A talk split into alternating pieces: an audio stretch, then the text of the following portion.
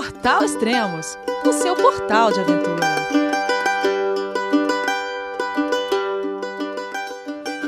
Bom dia, boa tarde, boa noite. Bem-vindo ao Extremos, o seu podcast de aventura. Esse é o terceiro podcast da temporada 2016 do Everest. E hoje iremos falar sobre o resgate no Everest com Cid Ferrari.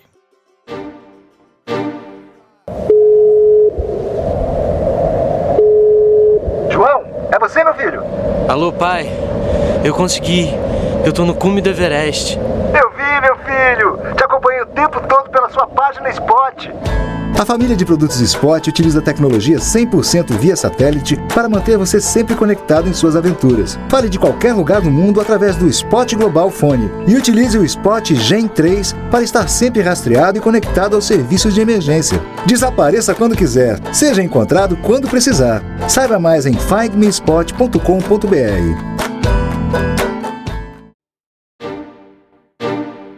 Olá, Cid, tudo bom? Olá, olá, Elias, tudo bem? Aí, obrigado pela oportunidade de de estar tá expandindo os horizontes aí do esporte. Muito obrigado, aí, um abraço. Olá, obrigado. É, um, alguns dias atrás você estava, eu estava até conversando com você por via, via mensagem de texto lá no Everest. Onde você está nesse momento? Elias, nesse momento eu estou aqui no, no, Brasil, já retornei devido ao problema do meu pé, estou no hospital onde eu estou sendo acompanhado por médicos aí para ver a evolução vascular do meu pé e, e aguardar uma, uma, resposta definitiva. Ou através de uma cirurgia, ou não farei nada, né? Vamos aguardar. Ah, tá. Para quem não conhece o Cid, ele em 2011 ele esteve no Everest, também teve um problema parecido. Em 2014 ele voltou, só que aí teve avalanche na cascata de gelo que matou 13 Sherpas. E ele voltou esse ano. O Cid só faltava o Everest para completar os sete cumes. É isso, Cid? Positivo. Do, do, do, do, dos, dos sete cumes eu completei os outros seis. E na dúvida eu ainda fiz aquele da Austrália, que é o Kosciuszko, né? Então eu fiz sete cumes, mas ao todo, na verdade, são seis. É que eu fiquei ah. na dúvida geograficamente, né? Você fez os dois lá da, da Ásia, é isso? Da Oceania, desculpa. Os dois da Oceania. Isso, isso. Eu fiz a pirâmide de Casper e Kosciuszko. Ah, que legal. Isso quem fazia era o pessoal uns 20 anos atrás, 25 anos atrás. Acho que o, o Nick Levix deve ter feito isso, né? Hoje em dia acho que o pessoal só faz é. o Kuciosco, não é? O, isso, o, isso. O Carstens, na verdade. Acho que tem razão. Hoje em dia o pessoal só faz a pirâmide de Carstens. Uhum. O pessoal deixou de lado o Kuciosco. Ah, legal. E como foi essa temporada para você? É, você já esca tinha escalado em 2011 e você tinha passado pela cascata de gelo quando o trajeto era mais para a esquerda, bem é, rente à montanha. E agora é, a, a, o trajeto na cascata de gelo está mais para o meio. O que, que, você achou da mudança? Pois é, o, em 2011 o trajeto ele, ele era mais limpo. Você ia mais rápido até o acampamento 1 eu, eu, eu, imagino um ganho de uma hora e meia em termos de velocidade devido a esse trajeto. Nossa, bastante. Porém, esse trajeto é muito mais arriscado. Você caminhava por ele, você tinha. Hoje a gente pegou umas cinco escadas, você tinha umas 15 escadas, e você caminhando, você poderia ranger de blocos. O risco era muito maior. Tanto para o acampamento 1 quanto para o acampamento 2. Do 1 para o 2 também tinha escadas, e hum. tinha aí também um volume de escadas para o 2 também. Hoje tem menos escadas, mas é muito mais largo o caminho, porém é mais segura. Ah, legal. Deixa eu fazer uma desculpa aqui também, pro, pedir desculpa pro Paulo e para Helena Coelho, que eles estavam te, te, guiando né, em 2011. Eu lembro que na cobertura online do Extremos eu cheguei a colocar que os Sherpas que estavam selecionados para vocês era pro Paulo, para Helena e para você. Mas na verdade os Sherpas era só para você, não é isso, Cid? É, o Paulo e Helena eles são alpinistas à moda antiga. Eles uhum. não queriam usar oxigênio, reiteradamente não iam usar oxigênio, e uhum. eles não, não, não também usavam Sherpas. Né? Eles eram. Mas eles foram meus professores em várias montanhas, eles eram, eles, eram eles me apoiaram, eles estavam indo junto comigo, eles eram da, da, da, da me apoiaram na, na, na escalada. Uhum. Eu fiz algumas montanhas com eles, tá? Eu fiz, a, eu fiz com a Helena a, o Monte Wilson, fiz o, o, o Denali eu fiz com Paulo Helena, a Concagua eu fiz com Paulo Helena, então eles eram meus professores, amigos, e eles estão me acompanhando e me apoiando na escalada de 2011. Ah, legal. E esse ano, é, em que momento que você sentiu que não dava para continuar? Qu- Quantos ciclos você já tinha Pois feito? é. Pois é, Elias. Eu, eu- já no primeiro ciclo eu senti uma dor no pé, mas eu, eu, eu, eu deixei de lado, fiz o primeiro ciclo. Fiz o, primeiro, o segundo ciclo em uma boa velocidade, apesar de começar a ter a dor no pé. Quando a gente partiu para o terceiro ciclo e deu aquela, aquela voltadinha, eu já estava com uma dor muito forte no pé. A dor realmente ela já estava, ela passou do limite que você já conseguia controlar. E eu sabendo que o terceiro ciclo é um caminho extenuante, eu falei, não, eu acho que não, eu não estou conseguindo. Conversando com o Carlos, conversei com a Thaís, o Carlos, que era meu guia, um cara, um garoto espetacular, menino tem uma, tem uma garra, uma energia, tem uma, uma- um foco, ele, ele, ele faz o Everest, o Lhotse, o Lhotse e três montanhas, e continua, realmente ele tem energia para algumas montanhas ainda. Mas enfim, conversando com, com o Carlos, a gente... Garoto novo, garoto novo cheio de energia. Putz, garoto novo, cheio de energia, com um líder nato. É um líder nato. Né? Ele, ele, ele tem menos de 30 anos. Ele vai completar, se não me engano, dia 10 de maio. Tem menos de 30 anos. Mas eu vejo. E eu tenho 51. Não consegue ser liderado por garoto de 29. Mas ele, ele, ele tem essa liderança, ele tem esse comando. Então é. é, é, é talvez eu estou colocando isso porque eu tenho 51, tenho 51 anos, eu vejo como garoto, né?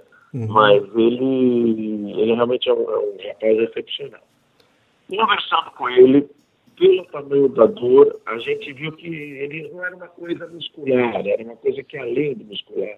E eu já tinha histórico de 2011 no meu pé, e eu, eu combinei com o Carlos o seguinte, ó, Carlos, eu vou fazer uma tentativa, eu vou para o hospital, vejo o tamanho da situação, que a gente consegue com uma série de exames, dependendo do diagnóstico, volto de helicóptero e tento, vou, vou, eu atraso em dois dias, mas vou para o terceiro ciclo, encontro você e dou continuidade.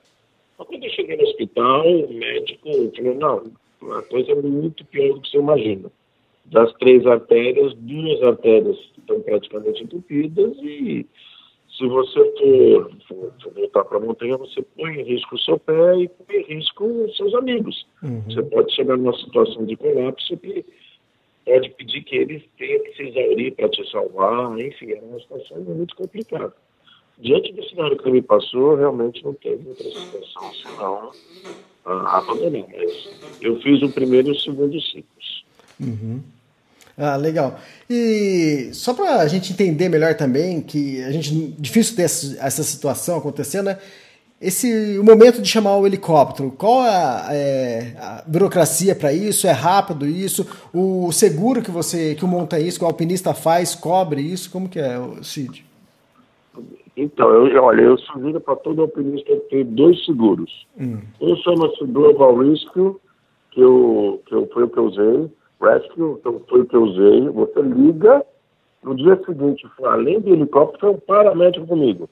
Esse paramédico foi comigo, eu cheguei, tinha uma ambulância, me levou no hospital, o melhor hospital, é o CIUAC de, de Katmandu. Lá ele acompanhou, lá eles me internaram, também fiquei internado lá, e lá ele me visitou três vezes por dia. Então ele é um tremendo seguro, ele acompanha tudo. E lá também eles emitem uma passagem executiva.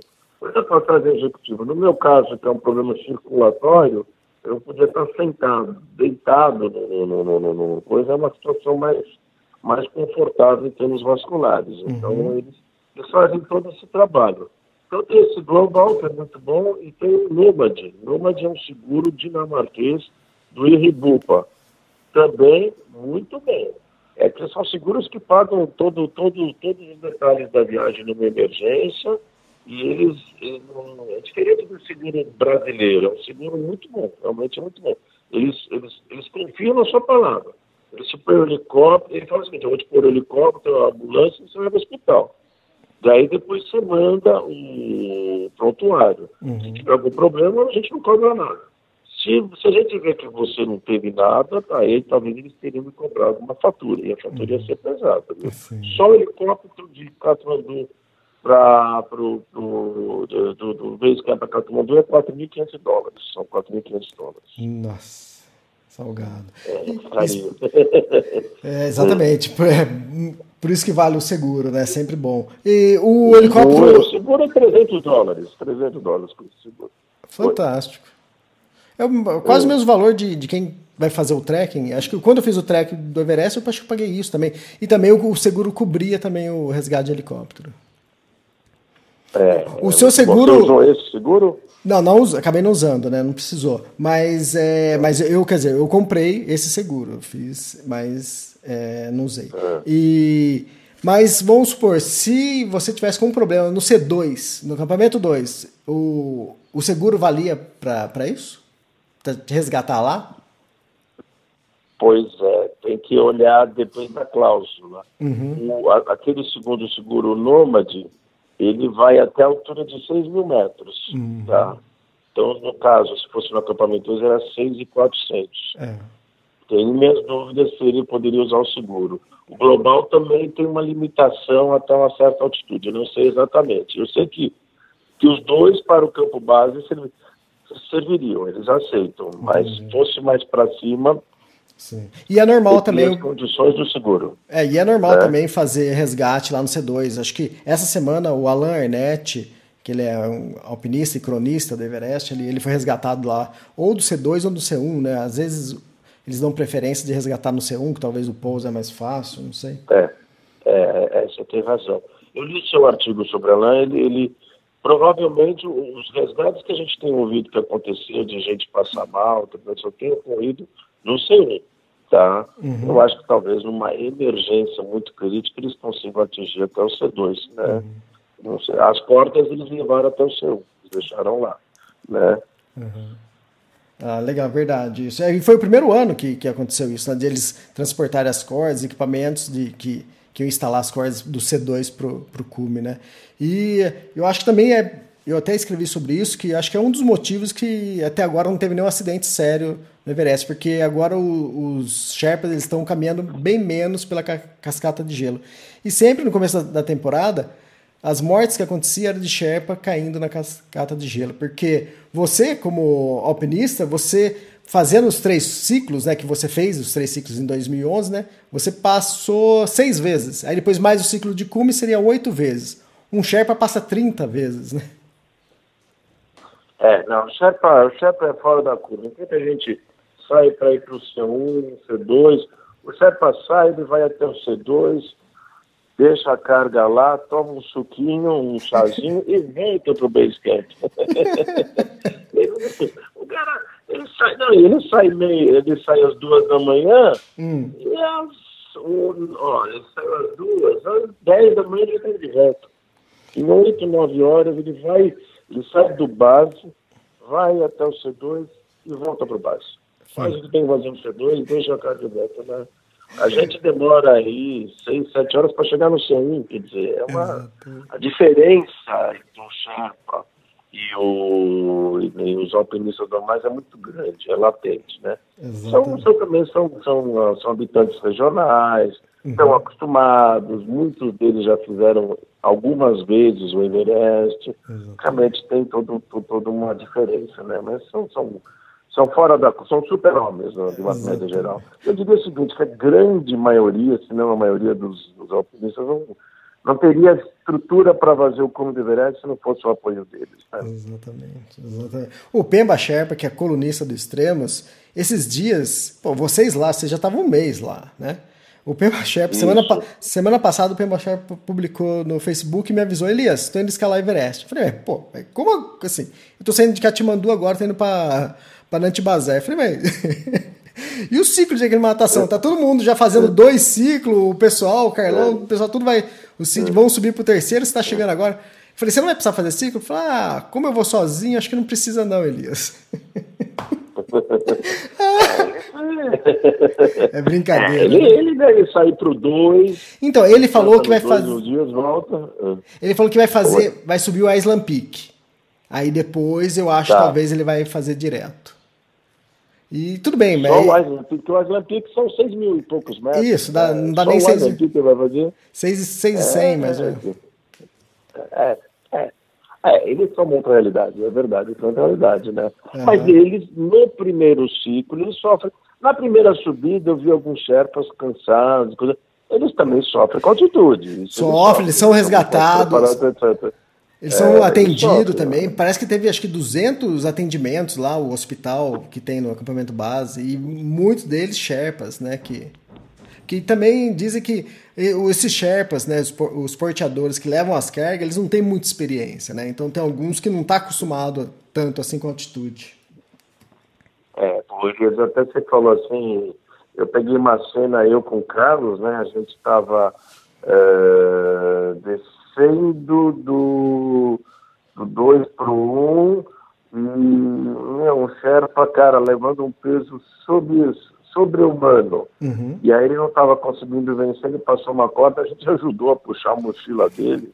É absurdo, absurdo, né? Tem, tem, tem, tem, certo, uns porteadores que eu acho que vão além do limite da saúde humana. Mas a gente, a gente ajudou, a gente deu ajuda para eles, mas é, é impressionante, viu? Você é impressionante. Você precisa lá uma vez para sentir lá, né? Exatamente. Eu cheguei a ver isso no, eu subindo ali em Antibazar pro aeroporto ali, ali pro Everest é. View. E a gente subindo aquela subidinha que é, é triste. Quando você tá chegando, é triste aquela subidinha. A gente sim, subindo ali sim, cansado sim, no primeiro dia e um Sherpa carregando, a gente contou que ele estava carregando, acho que era latinha de cerveja. A gente contou pela quantidade de caixa, ali dava em torno de 70 quilos. E ele andando no mesmo Nossa, ritmo que a gente. Nossa, não, é impressionante, é impressionante. É, impressionante, é impressionante. É impressionante. É legal. Ô Cid, e agora? Como que fica? Você fez seis, os seis cumes, tá faltando Everest, volta num projeto futuro? Como, quais são os projetos? Olha, eu, então, eu, eu, eu, eu na verdade, eu, minha, minha, meu sonho era ter feito o Everest e fazer o Grand Slam Uhum. Aquele Grand com estrelinha, que são os extremos, né? Fazer o, o, Explica Polo aí Norte, o que, que é. Polo Sul e o Everest, né? O uhum. Grand Slam, na verdade, é um projeto de pegar os, os cumes da Terra, né? Os três extremos da Terra. Quais uhum. são os extremos da Terra? O Polo Norte, o Polo Sul e o Everest, que seriam os três extremos, né? Eu, eu pelo dos médicos, eu, eu dificilmente eu vou voltar para o Everest. Eu vou, infelizmente, eu não vou conseguir completar o projeto e tem que ser humilde e reconhecer que eu tenho uma, uma, uma deficiência que não, não, me permite, talvez, ir para uma altitude por tanto tempo. O problema, uhum. eu cheguei a fazer já o, a Concagua mais uma uhum. vez, no Equador, já fiz algumas outras montanhas, lá na Potosí, na Bolívia, no Sarrama, fiz algumas outras montanhas de altitude. Mas essas montanhas de altitude, Liso, a Concagua, você é, é o ataque ao pulo e volta. Você vai para 6.962 e desce. É muito rápido, Everest. né? O Everest, é, o Everest é, para mim, eu digo que o Everest é duas, três vezes mais difícil que qualquer outra montanha. Porque você tem que ficar lá uns 40 dias, pelo menos no base, indo para um C1, C2. Se você somar, a gente chegou no dia 13 de abril e agora, no dia 5, 6 de maio, quase um mês ficando lá você está credenciado a atacar o cume. Então, é, é, diferente, as outras montanhas são muito rápidas, o Everest é muito tempo, muita altitude e com muito frio. Quer dizer, um mês para você se credenciar, mais uns seis, sete dias para cume. Então, no mínimo, você tem aí um, quase 40 dias de tempo de altitude e altitude grande. Então, é, é uma, é, uma, é diferente de todas as outras. Uhum. É uma montanha muito árduo, muito difícil, né? Eu, graças a Deus, tive a grande sorte de ter ótimos companheiros, que nem a Thaís e o Carlão, que, que amenizou. A gente viu muito, uhum. se divertiu muito, viu tudo com muito bom humor. Isso é um negócio bacana deles. Mesmo as, dificuldades lá em cima, sempre elas terminavam com boas risadas, tá? Então a gente tinha um olhar muito positivo para isso. Então isso amenizou a nossa a nossa, nossa escalada, né? Ah, legal. E mas os projetos então para os outros dois polos continuam para um futuro ou não? Pois é, de, depende agora do médico, porque é. aí você tirou o elemento altitude, Isso. mas você tem o elemento frio. É, exatamente. Eu, Elias, né, se ainda tem eu, vou, eu sou um pouco maluco. Eu, se, se eu conseguir uma recuperação média, vou, vou acompanhar um processo é. médico, não é uma coisa simples, né? Mas eu tenho muita vontade, viu, Elias? Eu não vou negar, não, pra você, tá? que você, é maluco no bom é. sentido, a gente tá vendo, porque é. em 2011 você teve esse problema com, com o pé, aí voltou 2014 e 2016. É, é eu, insisti um pouquinho. tá, tá, tá, no sangue, é. né? Tá no sangue, tá no sangue. É, legal. Ô Cid, obrigado por ter conversado com a gente e ter é, exposto né, o problema que você teve. E outra também, é difícil a gente ter essa visão de como que funciona, né? Você está lá na montanha, tem um problema, como você é resgatado. Então, foi muito, muito interessante a conversa com você e, e a gente aprendeu muito, como sempre. Obrigado, Elias. Agradeço bastante a oportunidade de estar falando aí, falando aí para os colegas. E agora eu passei de ser um, um, um ator dessa cena como coadjuvante, agora estou junto com você, torcendo pelo Carlão, pela Thaís. Acho que eles têm grandes chances. Uhum. O Milhas também é um, um rapaz muito forte. Uhum. Tá? E torcer para o Rosier também, que o Rosier faça do, do, do lado de Sibel. Ou seja, mais a moça também. Torcer pelos brazucas agora, uhum. para que eles todos consigam. Eu vou dizer, viu, a temporada em termos climáticos está muito boa. Hum. Eu acho que vamos ter aí um período aí, em maio agora, 16, 17, 18, não sei exatamente, de um vento muito constante, tranquilo. Se eles, a briga deles não é a briga lógica com a montanha, mas acho que a briga é uma briga interior. Uhum. Do corpo resistir às intempéries. Se eu acho que eles têm grande chance, a Thaís, o cara se eles aguentarem essa dificuldade da hipoxia, do frio, etc., acho que teremos o ano que vamos mais ter cunhas de, de brasileiros. Verdade. É, vamos torcer. Legal. E você vai fazer foto, pô, lá. Você que tá passando várias coisas, passando foto em alta qualidade. As fotos maiores, em qualidade maior, era você que estava enviando, as informações também, então vai fazer falta, mas a gente, a gente tá se virando lá com o Carlão, com a é. Thaís, com, com o Cristiano é, e com a foto. É. é. É, eles vão, eles vão, vão suprir bem essa parte aí. Né? Agora nós somos torcedores, né, Dias? Vamos Isso. torcer por, os nossos brazucas aí, né? aí você vai ver. É, que... Mas muito obrigado, viu? Tá, e você vai ver que, ver que é sofrer também. Ficar torcendo também não é fácil, não. Eu sei que tá lá não deve ser nada fácil, mas torcer também. não, é verdade. A expectativa do dia de Clube deles vai ser Vamos torcer, porque por mais que a, a previsão do tempo e hoje está numa qualidade Exatamente. infinitamente melhor que os últimos anos e tem só se aprimorado, podem ter surpresas, né? O uhum. tempo vira lá em cima e vira rápido, né? Então tem que, tem que torcer e ficar acompanhando aí que eles consigam isso aí e vão conseguir. São tenazes, acho que é a palavra que desses quatro, uh, cinco brazucas são tenazes, vão devem conseguir isso, com certeza. Legal. Legal, obrigado, Cid, e boa recuperação aí. Muito obrigado, Elias, e obrigado pela oportunidade de estar falando sobre esporte. Um grande abraço. Obrigado. Abraço, tchau.